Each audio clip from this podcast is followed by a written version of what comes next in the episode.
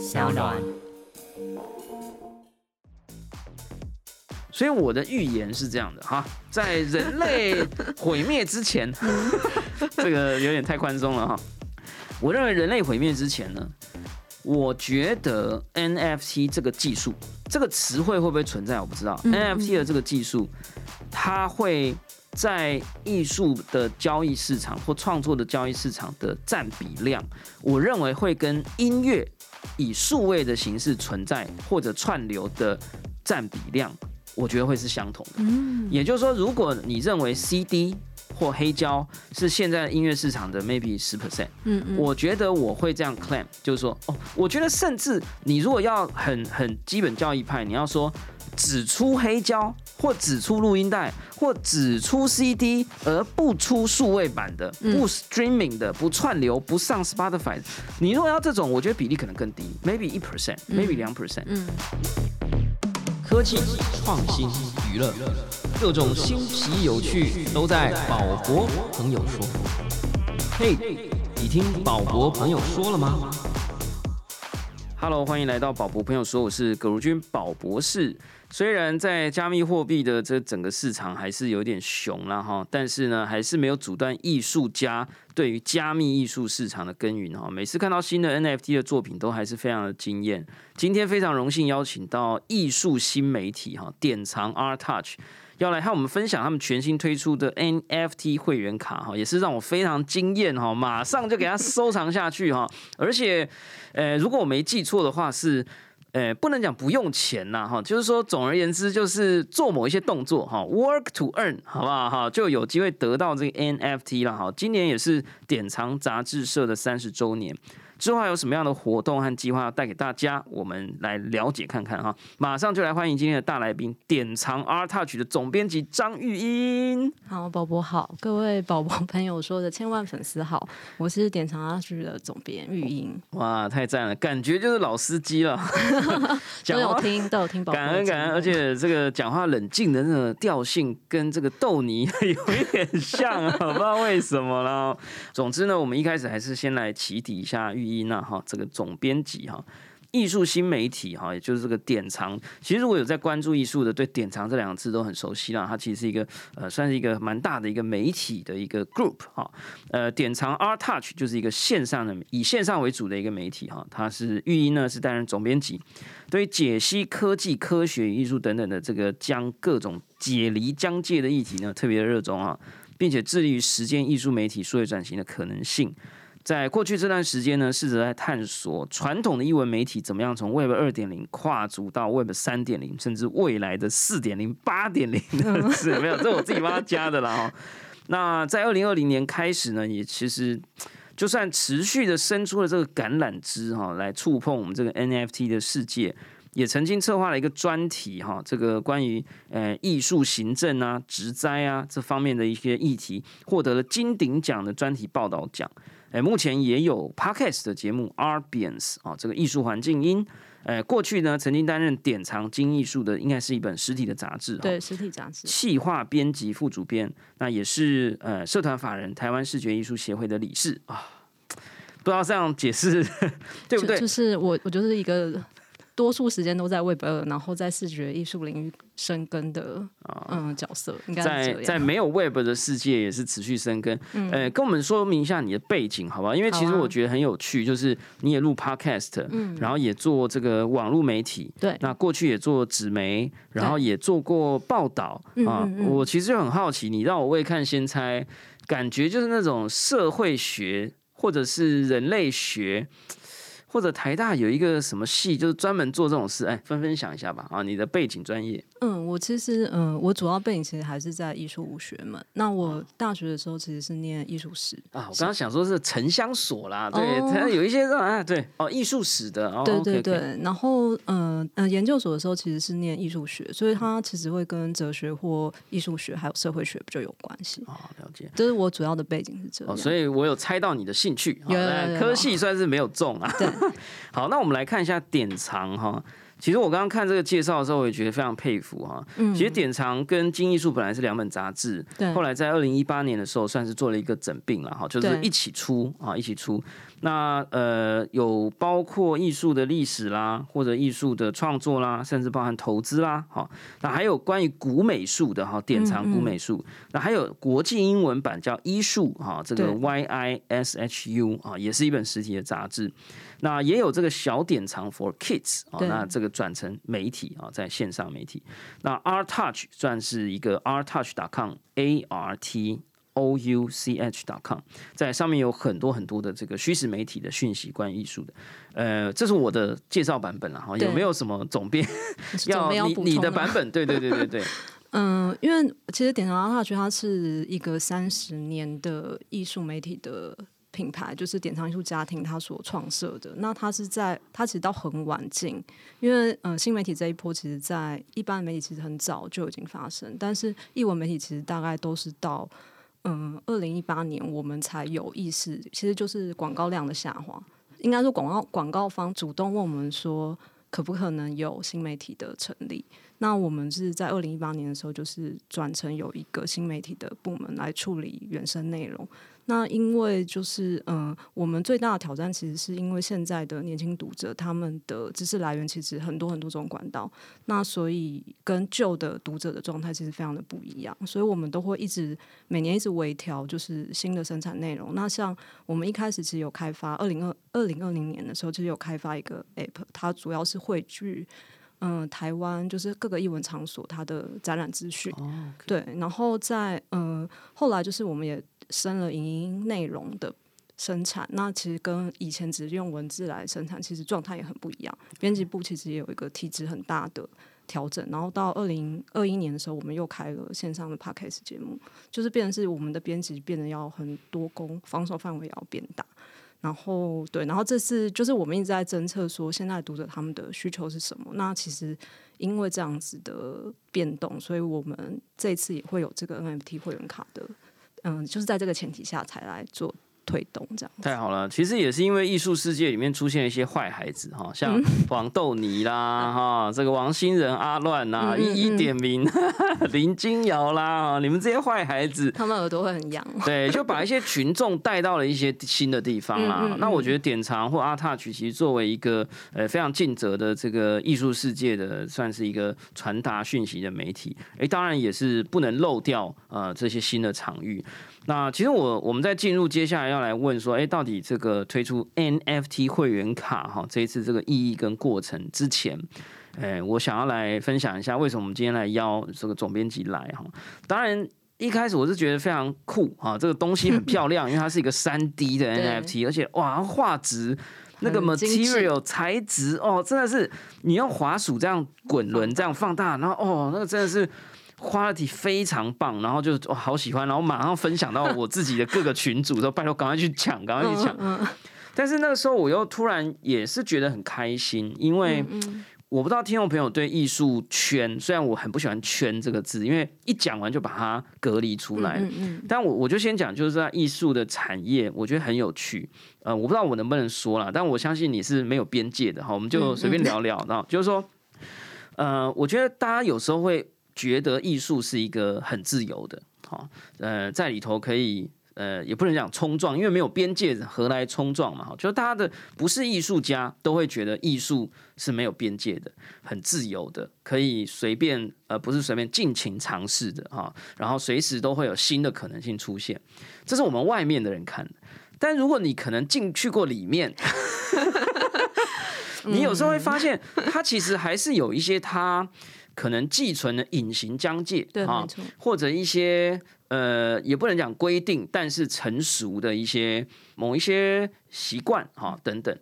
那呃，我觉得这也不是很奇怪哈，这各个领域其实都有哈，不管是医医疗的啦，或者教育的啦，或 podcast 的啦，网红的啦哈，我觉得每一个领域都有，但是有时候大家就会觉得艺术领域出现这件事情特别冲突，嗯，所以我的意思是说，当这个 NFT 刚出现的时候。其实我被骂的最凶的，就是被艺术圈的人骂的最凶。我有一次记得还在 Clubhouse 上面舌战，就一群被群攻吗？对，被群攻，就真的是很好笑。我自己都到现在都还觉得就津津有味啊。这曾玉娟老师当时是这个线上的这个耳疾者哈，他用耳朵有听到，就大家会一直来。辩论跟啊，我觉得是很棒的。嗯但大家，但是当时大家很明确有一群人，他是站在就是觉得说 NFT 跟艺术是没有关系的，哈。嗯，然后他们觉得 NFT 只是大家小打小闹啊，只不过是新的小画家软体，你不要拿这些东西来呃污蔑我们这个艺术两个呃伟大崇高高尚的字这样。嗯同时呢，诶、这个有一些协会啊或者什么，呃。当然，他们从比较 high level 的角度来看，他们有伸出橄榄枝来试着了解，但是很多从藏家啦，或者从比较有些比较保守的艺廊啦，他们其实还是会呃，不只是远观，哦，他很可能还会有一些先入为主的想法。但我觉得这不是他们的问题是因为有时候社会的讯息会说啊，很多诈骗啦或什么，所以有时候我们觉得说啊，艺术好像没有边界，应该可以很自由包容各种东西。可是有时候，因为它毕竟还是一个很明确的产业，哈，艺术也是一个产业，它并不是一个什么实验沙盒，也不是一个什么实验室，所以它还是会有一些呃需要时间接受的东西。所以那时候我看到典藏。哇，会员卡把它弄成 NFT，啊，我就觉得特别有意思，而且觉得好像蛮大胆的，就不知道会不会背后的老板说，哎，这个你看 FT FT 叉，本来每次都想说要隐性，就说 F 那 F 叉叉好了、嗯嗯嗯，f 叉叉，哎，你看这样的话，呃，会不会有一些比较长长辈啊，哈、或者是支持者啊，对啊，嗯。觉得好像沾上了一些奇怪的东西啊，这样，所以我觉得还是很佩服啦。所以首先还是在内心给你掌声。那想要了解一下，呃，什么样的机缘让你觉得，呃，这一次典藏杂志社，而且是三十周年哈的三十周年的这个会员卡作为 NFT 的这个版本出现，同时呢，还邀请到了第二十届台新艺术奖视觉艺术奖的得主哈李易凡哈来做这个联名推出。台新艺术奖，我的理解我是圈外人啊，不要不喜欢圈啦，就是我不是艺术家啊，我也不是艺术产业的人啊，来说我都知道台新艺术奖是一个非常有指标的一个艺术的奖项，所以跟我们分享一下什么样的机缘，然后有没有经历什么样的挑战？嗯好，嗯，我呃，应该是说，其实我接触 MT 的时间点，我一开始其实我的确也是抱持比较观望的态度，当然也有听宝宝的节目，然后 然后来了解一下这个这个产业或者说这个美材它到底是一个什么样。进行的模式，或者是它的生态的状态又是怎么样？但我其实都是比较后设，也比较观望的态度。那我其实呃一开始其实是把这个任务分配给我比较年轻的同事，因为他们比较有憧憬，对这件事情的认同度也比较高，所以是先交给他们。但是因为有一些人员上面的替换，所以最后就变成落到我头上。对，那只好自己来了。对，那我接触的时间点其实就是熊市的时候。哦对，那可是这个时间点刚好是台湾的美术馆机构开始在碰 NFT 的时间点，所以那时候其实是一开始其实是北师美术馆，因为那个根的计划。对，那曼丽老师，因为曼丽老师其实是呃整个视觉艺术圈其实非常指标性的人物，那连他都去碰 Web 三，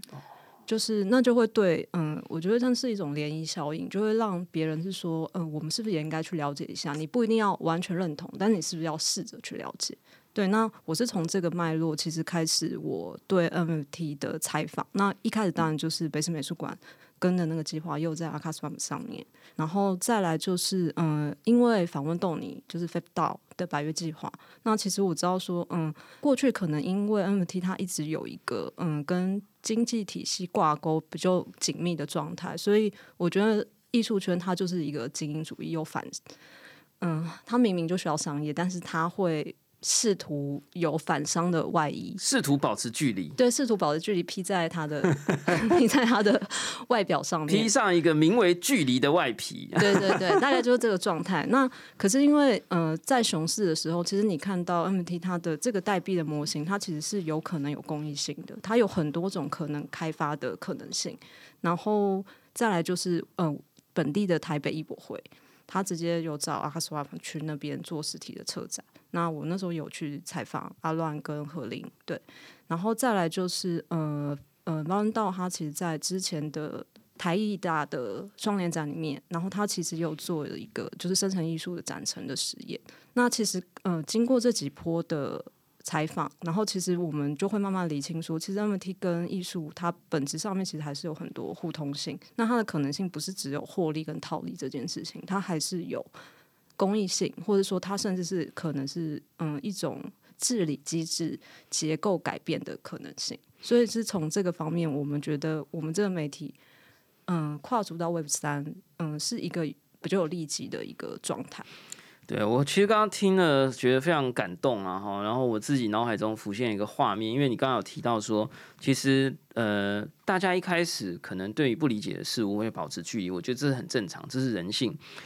呃，但是往往到某个时间点，会有一些人选择试着跳进来，然后去做某一些尝试。那这个尝试会造成一个涟漪效应，让其他人也愿意放下一点这个所谓观望的心情。嗯，也许呃，从因为观望有时候是一种态势啊，就是说你觉得你在观，你在望，但其实你只不过是双手叉腰在那边。发呆，就是有的人说，嗯，你 NFT 你知道吗？嗯，我还在观望，但实际上你很可能根本没有进去了解，你很可能没有观也没有望，你只是站在那里这样哈。但它也可以是一种观望嘛，对吧？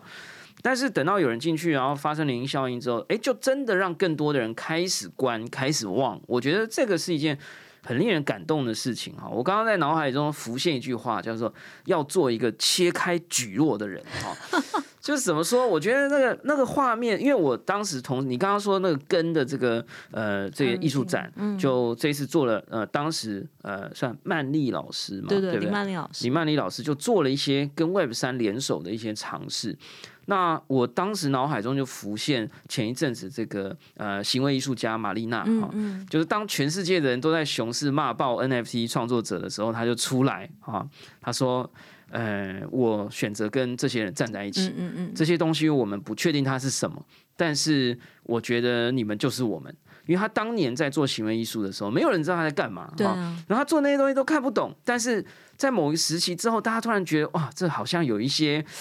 这个值得玩味的东西。所以他也出来做 NFT，他在一个白马上面，然后举着一个白旗，嗯，哦，那个画面真的是太太振奋。他说：“呃，你们都是英雄。”他他就是做一个教母的角度哦，然后向全世界的艺术圈喊话。哦，我真的是感动到不行，我就觉得那个很像是很多新的事物，就像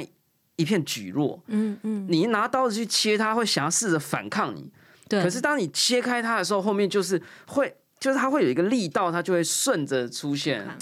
啊，这个我觉得我们这一次的标题叫“做一个呃切开举切开举弱的人”，艺术媒体发行超帅 NFT。所以，我我我是觉得在很多领域里都需要这样的人了。然后，我我觉得不管是 Art Touch 哈，不管是呃宝宝朋友说。呃，这个世界在未来会出现各式各样的举弱，对，我们那这个未来都有可能隐藏在这个举弱的背后，我们来切开它嘛，对不对？所以是不是来跟我们分享一下这一次呢？哎，我们要用这个 NFC 会员卡，对，再切一点举弱下来哈，就说呃，我们试着用口语来描绘一下哈，这是一个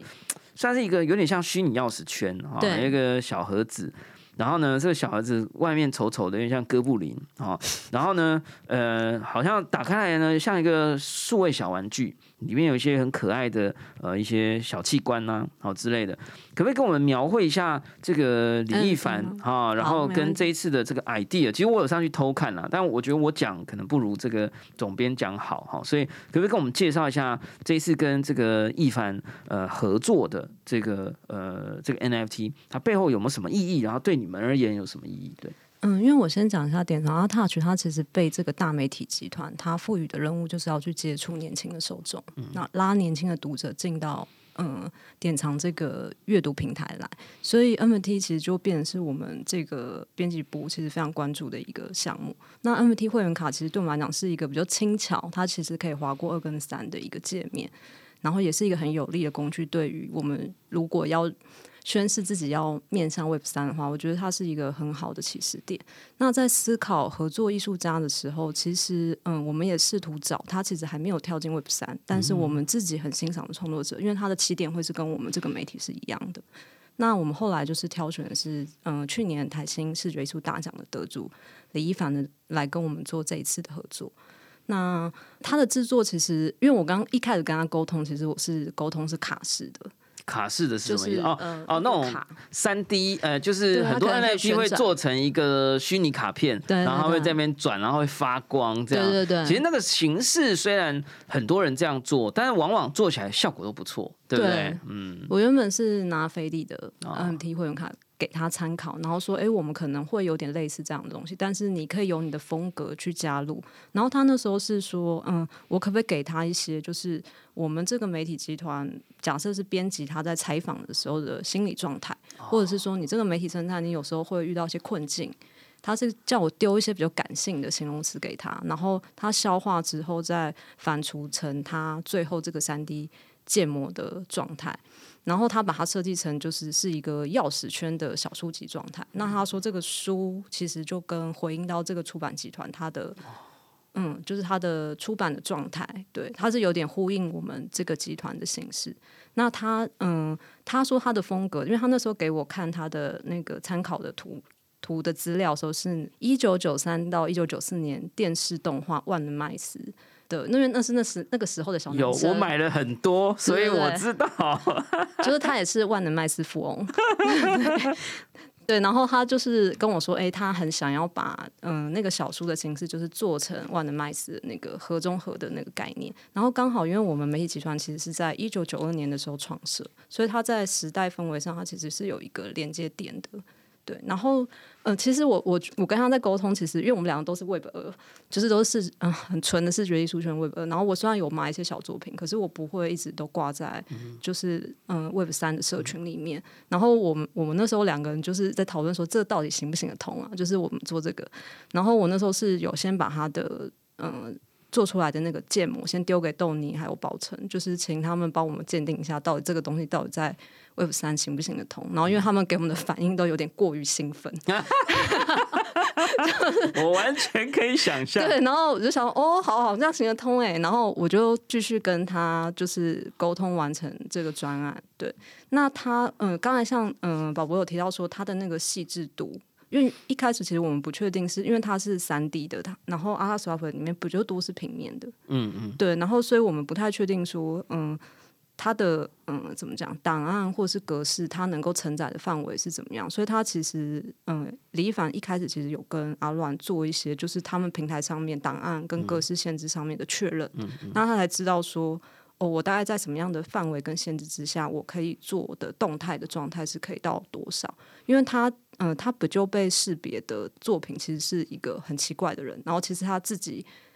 用他自己的外观去建模出来的一个人。哦，真的、啊。对，然后就是会有很多动态，然后讲一些很腔的奇怪的话。哦，感觉是我族类啊，因为我对对我在 Aka Swap 的作品也是我的 动你应该态会喜欢三 D 扫描，然后在那边跳一些很奇怪的舞，对对对，哦，其实 Aka Swap 算是呃亚洲出发哈，在台湾出发的一个呃非常繁体中文友善的一个 NFT 的铸造平台，选用的是 Tezos Tezos，这个嗯捷径区块链了哈，所以上面支援了非常多的档案格式，包含 GOB 的三 D 档案啦、Keep 动画啦、M P four 啦等等哦，大家有兴趣都可以上面看。嗯，那其实那个时候我就是觉得哇，真的超级有趣的，因为那个小书本来好像呃这个 NFT，因为它是可以用滑鼠去转的，对然后。我记得它本来是合起来的状态，就一个对小钥匙圈，长得像一个丑丑的，有一个丑丑的脸的一个 一个立体书这样，然后一个书盒的感觉，嗯嗯。好像要点一下它才会开吗？还是不用点它自己会开？它自己会开，它。自己会开？对。哦，OK OK，然后呢，哎，就打开了，哇，那个那个效果，我一看就知道这一定有高人指点了嗯啊，对啊，所以我觉得真的非常棒。然后我觉得听刚刚听你讲，我也觉得非常酷，因为我其实非常尊敬，也非常敬仰，就是艺术家这个角色或者创作者这个角色，我觉得。也不见得一定要挂上艺术家这个头衔，嗯但我觉得嗯如果真的是在艺术的产业里头工作的人，我真的都是非常佩服，因为他们真的不是在跟你闹着玩的。你你他们都超用心。对你，你跟他，你跟他说，哎、你帮我们弄一个什么好不好？哎、他他要么他就是不理你哈，嗯要么就是他会想很多，不知道要不要答应你。他如果一旦答应你，哦，真的不是跟你闹的，他会跟你问一堆问题，然后他会那个就是把自己困在那个创作的小世界里面，然后就是我现在乱讲了，但我的感觉就是，有时候我们会觉得说，我我完全理解你的情境，就是。我们作为一个媒体，我们要做一个新尝试，哎，我们不要做太奇怪的，所以我甚至都已经想好那个退路了啊，就是说我们做一个啊，你看就一个会员卡转来转去，然后你丢给艺术家之后，对，然后你反而反而发现艺术家会选择一个非常有趣的切入点。我觉得这个是我觉得艺术家作为思考者对这个世界非常有重要价值的地方，因为啊，我们不要讲太多社会运动的事。我现在讲 想到一九八九年的事，但是我不要讲那个哈，就是说，就我觉得艺术家作为思考者的角色。他不只是切开举弱的人哦，他甚至是创造那把刀，或者创造更多举弱的人。他有时候说：“你说来吧，我们来切开这个举弱吧。”他会先帮你创造更多片举弱，是没错。到时候呢，再一起切开它。有有时候就跑出一些新的东西，没错，我觉得非常的酷。那是不是跟我们讲一些务实的层面？就说，哎，这一次的这个所谓的 NFT 会员卡，好像听说是限量的哈。对。那不知道现在台湾有一个很不好的风气啦，就说 NFT 就要赋能啊，就哎，你们这个赋能是什么？好，嗯，我帮千万粉丝的 maybe 其中的十个 问一下，就说他有没有一些什么 feature 啊？哦，这个拥有了收藏这个会员卡。有没有什么好处啊？嗯嗯，还是说未来可能会有一系列的哇？哎，那叫收集起来收藏哎！你知道那个万能麦斯当年就是说我有这个啊加这个哎，我是富翁，因为只有我有这一组这样哈。嗯嗯嗯，哎，跟我们透露一下，就是说这次限量多少？呃，多少份？对，然后未来还有没有可能有类似的？那这样子的话，你第一组就一定要收藏，因为通常那艺术家的第一批或者某一个你说那个神奇宝贝，对不对？你要收集起来，那个超梦就特别重要啦，对不对？好，跟我们分享一下。好，因为像这一次的呃会员卡的部分，其实它就是要透过，因为其实一开始我们很单纯的状态，其实就是要推会员制跟付费。的付费墙的这个钱少，那所以你还是要通过一个会员制的申请。那你把你的 Tesla 钱包的地址 key 到我们就是网页里面，它有一个一个选项，那我们就会在手动空投给你。它目前的状态其实是还蛮简单。那它现在这个会员卡其实就是我们先收集的第一波，我们自己认为的核心会员。那目前就是先抓三百份，对，那收取完就没有了。对，那之后其实目前剩下 三十九份，所以大家请把握一下机会。听到节目的千万粉丝哈，一千万人抢三十九份。对，然后他之后可能会有一些赋能上面的设计，包括一些我们内部的讲座或者是闭门会议，他可能会有优先的参与权。那也有可能就是因为我们今年应该还是会在呃。写作一个 Web 三内容比较大的专题，或者是还是一样是报告的内容，那我们可能在一些议题上面设定，就会先咨询这些有会员卡的人。其实我觉得哈，我最近，唉，有时候。回想起来，因为我在收集，呃，不是收集啦，就是说我在了解 NFT 的过程，然后，嗯，也遇见了一些喜欢的作品啊，喜欢的创作者啊，也运气不错，就哎有一些，呃，算是不能讲收藏啊，就是说在我的钱包里面这样，我朋友的钱包里面，嗯，然后呢，我就开始更加的认识了，呃，所谓的艺术的产业，因为有一些艺术家可能是从传统的艺术产业来的，哦，他可能本来就有一定的交易市场。那有的艺术家呢，他可能是从呃 NFT 的创作开始，可是他也开始涉猎实体的呃这个食品。对。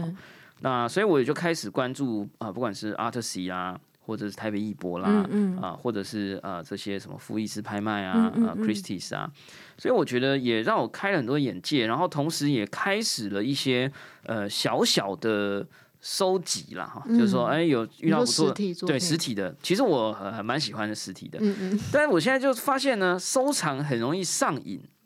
就有点像收藏那个宝可梦一样哈，嗯嗯，你集了呃一百五十只，你集了二十五只，你想说来个五十好了，对，弄到五十只，对，就想说 要不要来个一百破百好了，那到破百你就会觉得我要不要把图鉴收藏完，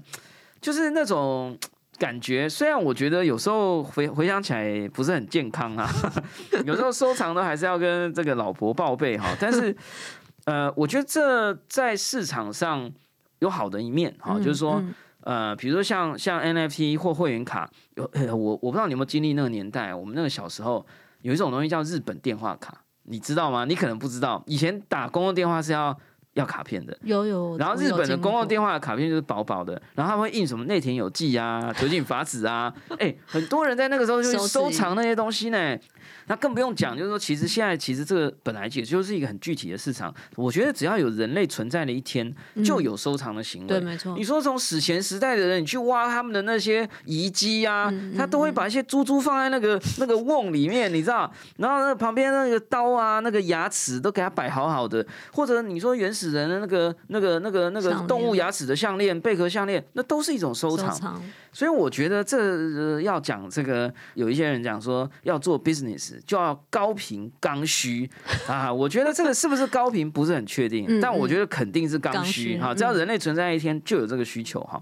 所以我觉得像用这种呃 NFT 会员卡，甚至未来可能成为让这个会员卡成为一种数位收藏的一部分，我觉得非常非常有意思哦。那同时呢，又结合未来可能会有一些实体活动啊，对，或者在未来很可能会有一些呃新的创作者进来啊，诶，有可能它会变成一系列的，所以我们有没有可能可以期待，就是说，可是这有点尴尬，比如说我现在我已经去填表了，对不对？嗯，我已经拿到空投了，嗯那我已经成为会员了。对，那以后你们又再找呃这个什么王新仁阿乱，又或者是找呃第二十一届未来的 台新艺术奖得主，那又推出一个联名会员卡，哎，那我怎么办？我要续会员，还是我要拉我的太太进来变成会员，我才可以收藏？你们现在有没有一些这种呃很邪恶的一些计划在进行？要不要让我们预告一下？你说，嗯，继续推，继续推。动，然后让我们好像就进入那个收藏的漩涡这样子。我觉得前三百名，也许我们会就直接再空投一次吧。什么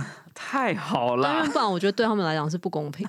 我是这样觉得。我们作为一个先行者，就会有一些前期奖励，是不是？对对对，但是如果你没抢到这三百份，也不要气馁，好不好？赶快登记注册成为会员，你都可以收到最新的一手资料啊！我觉得今天真的不是一个广告，也不是业配，是因为我觉得切开举弱的人是非常宝贵的哈。这个世界上一定要有很多这样的人。那我想要接下来再了解一下，就是说，因为其实我觉得呃，玉英你作为在这个产业里面，应该也是非常长时间的工作者。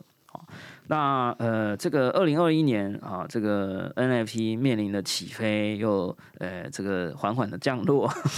滑行啊，或者是啊、这个滑翔，到底是滑行还是滑翔？不知道，因为滑行感觉就会停下来，嗯 滑翔就可以等待下一波热带气旋就可以起来，起来。对不对？嗯，那呃，想要问一下，就是你其实算是号称说在熊市的时候进场来认识，嗯，那你自己看，就是说，我现在走到很多地方，很多人也问我啊，因为这一次爆炸的，像这个 F 叉叉，对。它是属于比较比较纯粹 crypto 啊，就是说，虽然他自己也有推出一个不是很成功的 NFT 的平台，嗯嗯嗯，但是比较多人知道的还是它的一些呃什么交易呀、嗯存币呀、啊嗯这个各式各样的一些交易服务。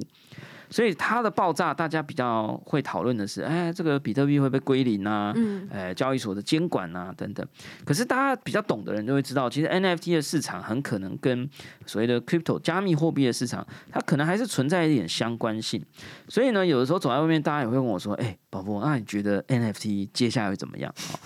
那呃，当然啦，我觉得还有一个原因是因为整体市场呢，就是进入了一个稍微比较冷淡的时期啊，就是说跟这个二零二一年最火热的时候比起来，现在交易量很可能是十分之一，甚至到百分之一哈。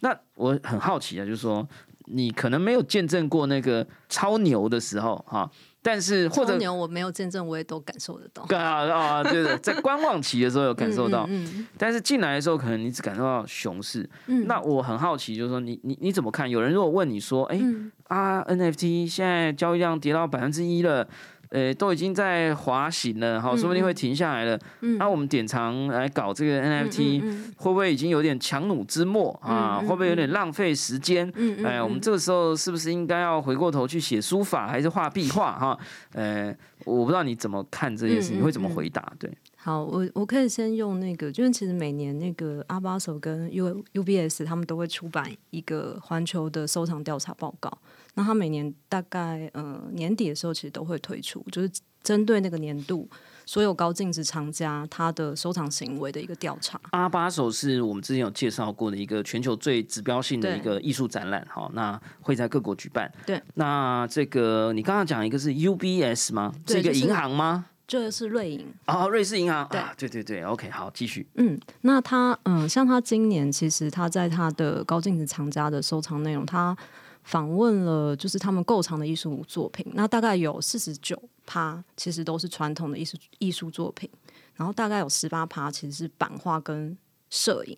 但是过去几年，其实高净值藏家他在数位艺术的收藏，其实慢慢比重开始加大。对，因为有十嗯十五趴的藏品是数位艺术，然后其实有九趴是跟 NFT 艺术相关的。很高哎、对，所以其实嗯，所以我觉得嗯，老实说币圈跟 NFT 艺术圈，我觉得其实它当然可能一定会有一些联动性，因为币价的关系。可是我觉得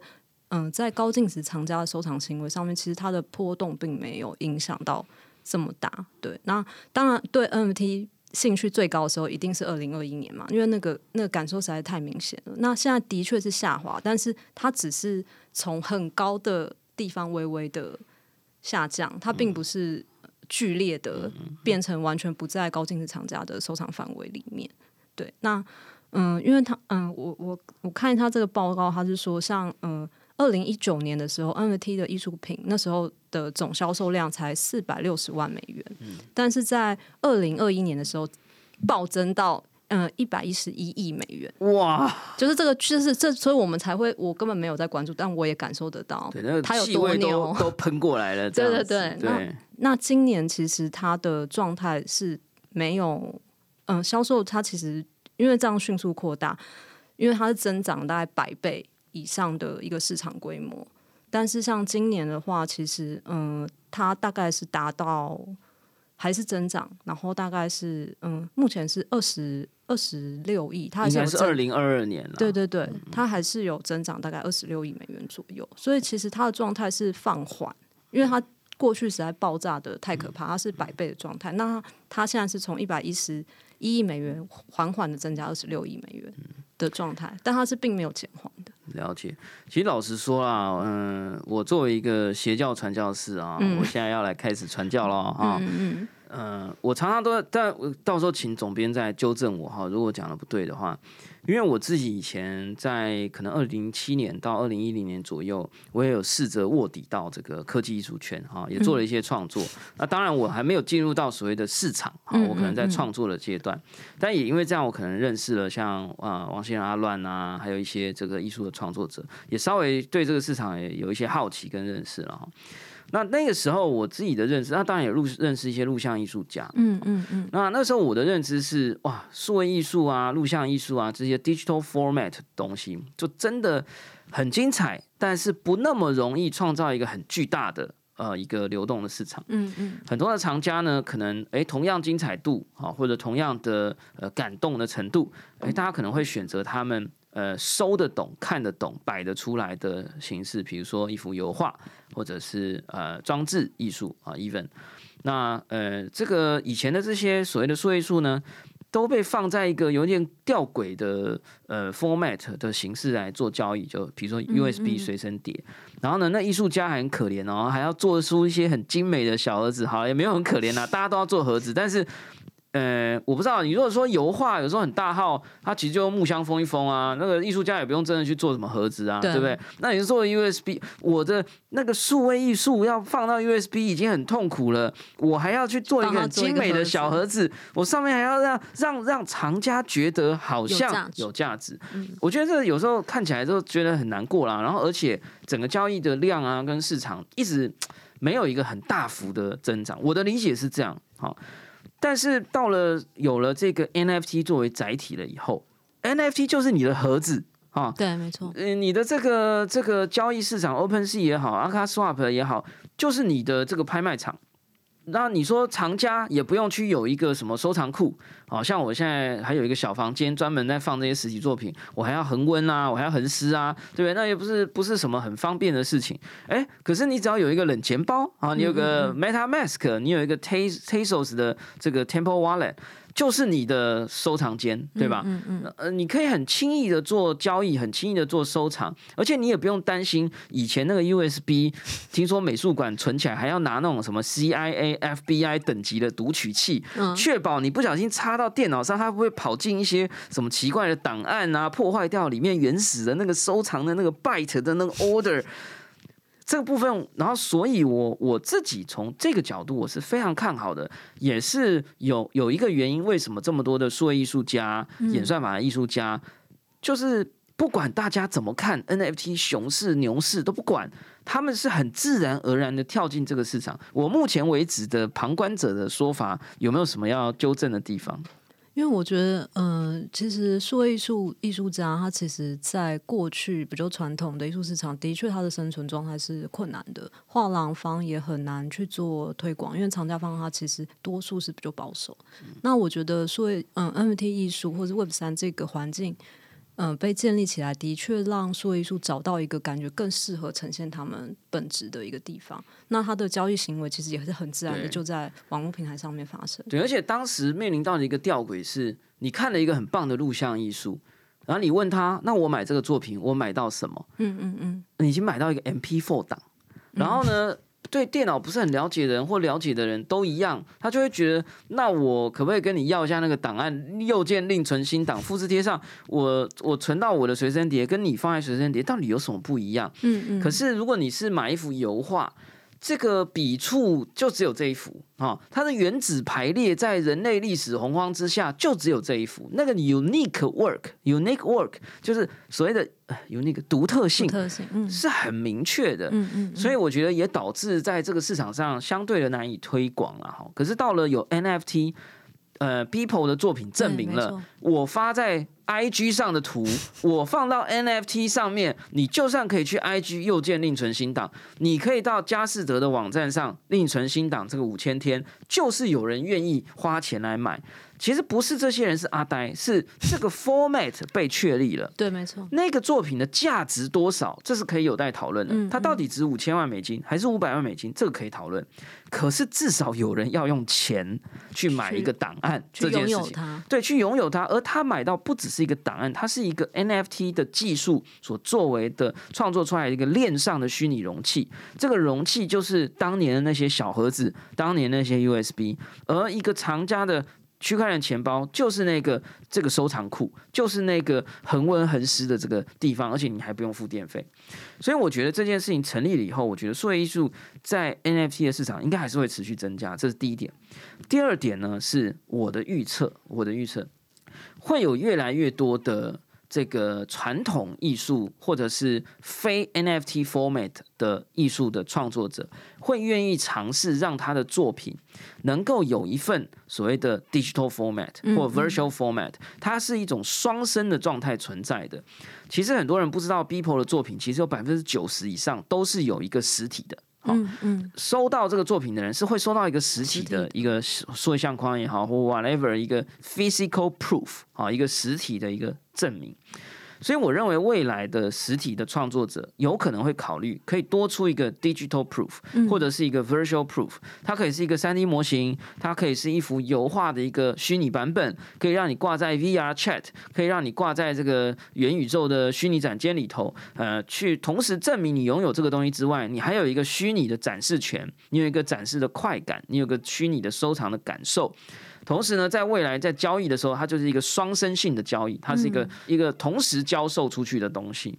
那我觉得这个对艺术家来讲并没有太大的损害，而且我觉得它是一个 benefit 啊。呃，我同样买一个东西，我花一笔钱，我收到两个东西，一个是实体，一个是虚拟的，Why not？哈，嗯所以我觉得这个是我可以预料到。所以从这个角度，第二个层面来说，我觉得 NFT 还是会持续的有更多的接受度。第三个层面就是最可怕的层面了，就是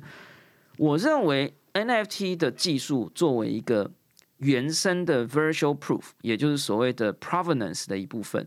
也就是所谓的呃持有者证明或者交易记录的证明，我觉得它是非常天然的。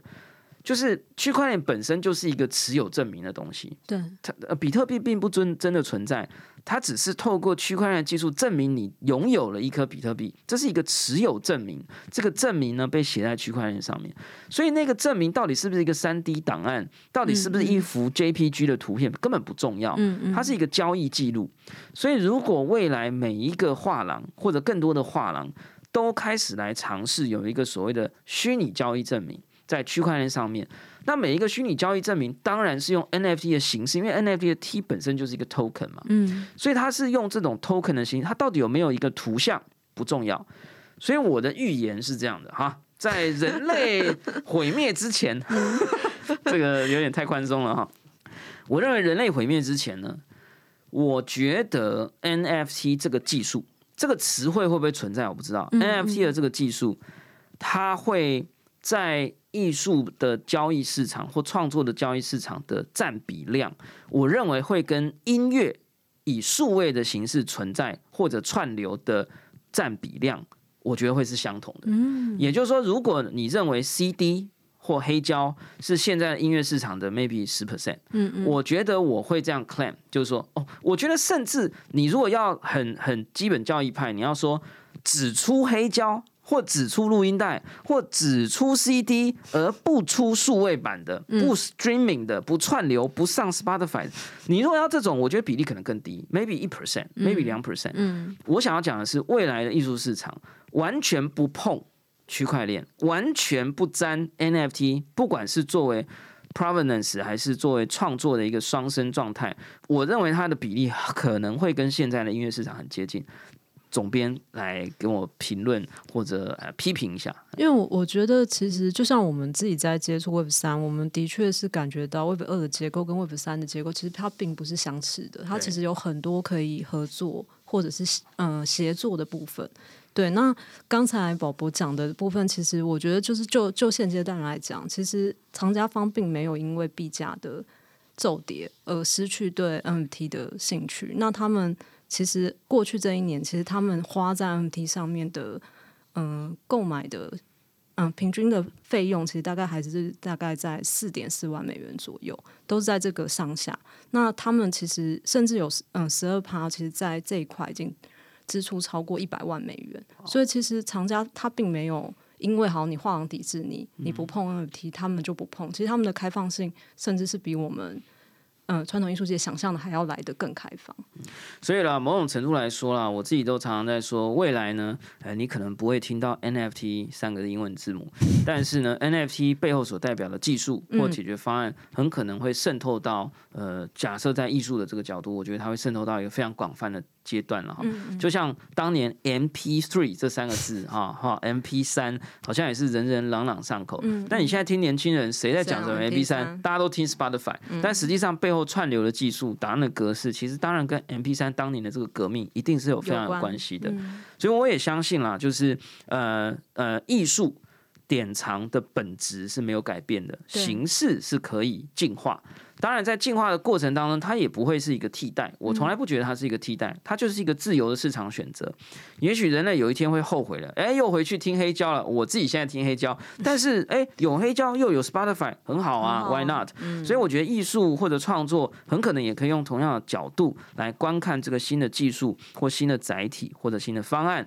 甚至是新的 NFT 会员卡了哈。好啦，那我想呢，这个典藏呢，这个不断的在运用各种媒体的管道了哈，希望艺术能。能够被更多人看见跟听见。那除了 Podcast 节目 Arbians 啊，这个艺术环境营之外，有没有什么新的计划啊？呃，想让我们知道的啊，或者有没有什么 Call to Action 可以让我们的千万粉丝哎来这个行动一下？嗯，就是嗯，除了这次主 NFT 的会员卡之外，我们其实也推出了一个就是二零二二加密艺术市场的报告。对，那它其实因为因为我们在请我们的会员填那个。Taso 的钱包地址的时候，其实有会员给我们实体实体地址啊啊，理解理解，我也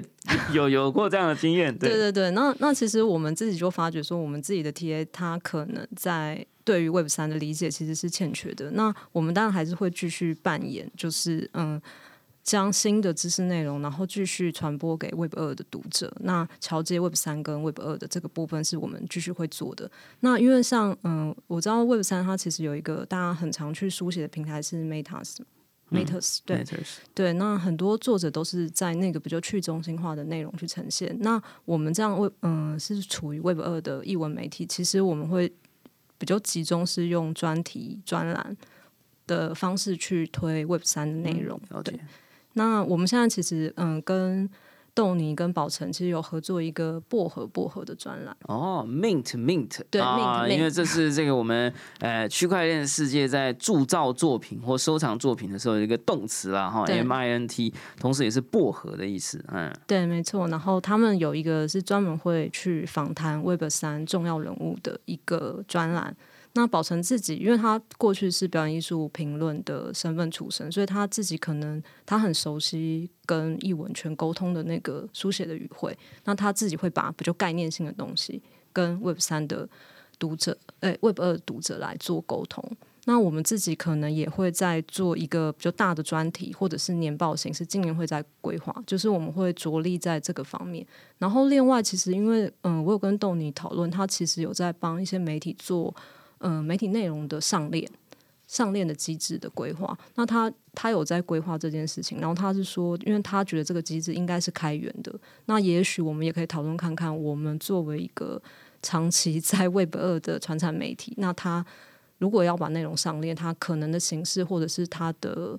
嗯怎么讲推广模式会是怎么样，这也是有在规划跟讨论。好，欢迎大家持续关注这个呃这个育音，还有这个典藏 R Touch 的各种计划。哎，我们也会把相关的连接呢都放到我们的节目说明栏位啊。也欢迎大家持续的追踪豆泥跟宝成啊哈。我们现在如果要讲说，哎，一个人是不是很着迷于 NFT，就是说，哎，你最近豆泥了吗？啊，你是不是很豆泥啊？你是不是很宝成啊？好啦，总而言之呢，我们这个节目不小心变得也有点豆泥宝成啦哈。这一集的长度稍。稍微有一点逗你，